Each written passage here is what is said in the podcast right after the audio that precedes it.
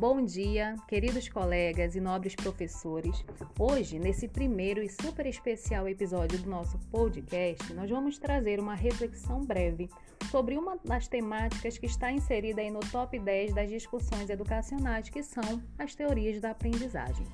As principais interpretações de questões relativas à natureza da aprendizagem humana remetem ao passado histórico de muitas discussões filosóficas e também da psicologia. Desse modo, diversas correntes de pensamento se desenvolveram, definindo paradigmas educacionais como o empirismo, os teóricos de campo e os teóricos da psicologia cognitiva. Esses últimos, de origem mais recente, reúnem aí diversas abordagens. E o objetivo desse episódio do podcast é focar em uma abordagem cognitivista clássica, que é o socio-interacionismo ou socioconstrutivismo de Vygotsky. A teoria socioconstrutivista adota a tese de que o conhecimento é uma construção social fruto de interação entre os indivíduos do meio. Ah, o pioneiro né, no conceito do socioconstrutivista foi Vygotsky, né, um dos pensadores célebres do, do século XX, e essa abordagem socioconstrutivismo, ela, ela entra como uma abordagem mais ampla do que o construtivismo de Piaget, né? Uma das teorias que embasam, que são precursoras aí do socioconstrutivismo.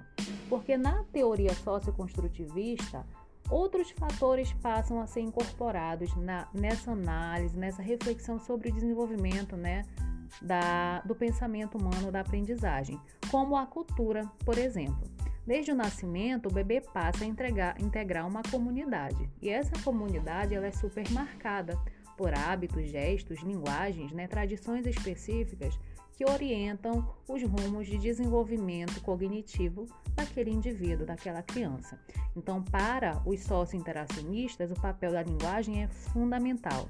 Mais do que auxiliar simplesmente o pensamento, a linguagem passa a ser uma poderosa ferramenta cultural capaz aí de modificar os rumos né, de desenvolvimento daquele indivíduo.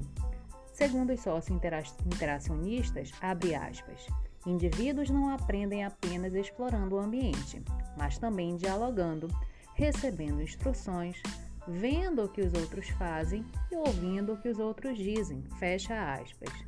Desse modo, a ênfase em situar quem aprende e aquele que ensina como partícipe de um mesmo processo ratifica, corrobora, né, um outro conceito chave na teoria de Vygotsky, que é a mediação. Bom, vamos encerrar por aqui esse episódio e esperamos poder nos encontrar em um próximo. Até breve.